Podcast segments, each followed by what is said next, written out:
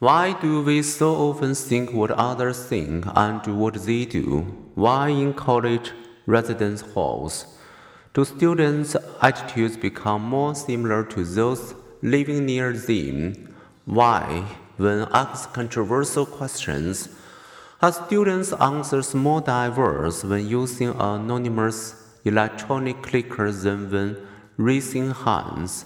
Why do we clap when others clap, eat as others eat, believe what others believe, see what others see, even see what others see?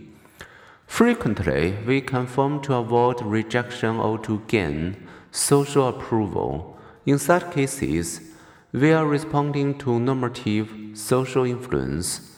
We are sensitive to social norms, understood rules for accepted and expected behavior. Because the price we pay for being different can be severe, we need to belong. At other times, we conform because we want to be accurate. Groups provide information, and only an uncommonly stubborn person will never listen to others. Those who never retract their opinions love themselves more than they love truth. Observe Joseph Joubert, an 18th century French essayist. When we accept others' opinions about reality, we are responding to informational social influence, as Rebecca Denton demonstrated in 2004. Sometimes it pays to assume others are right and to follow their lead.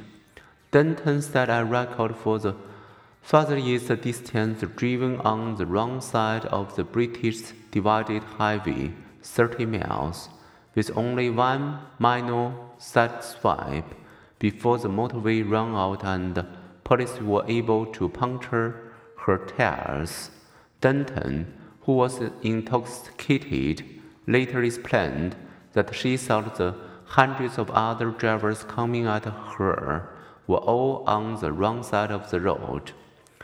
Is conformity good or bad? The answer depends partly on our culturally influenced values. Western Europeans and people in most English speaking countries tend to press individualism. People in many Asian, African, and Latin American countries place a higher value on honoring group standards.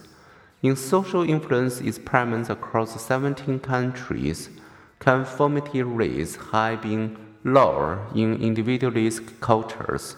American university students, for example, tend to see themselves in domains ranging from consumer purchases to political views as less conforming than others. We are, in our own eyes, individuals amid a crowd of sheep.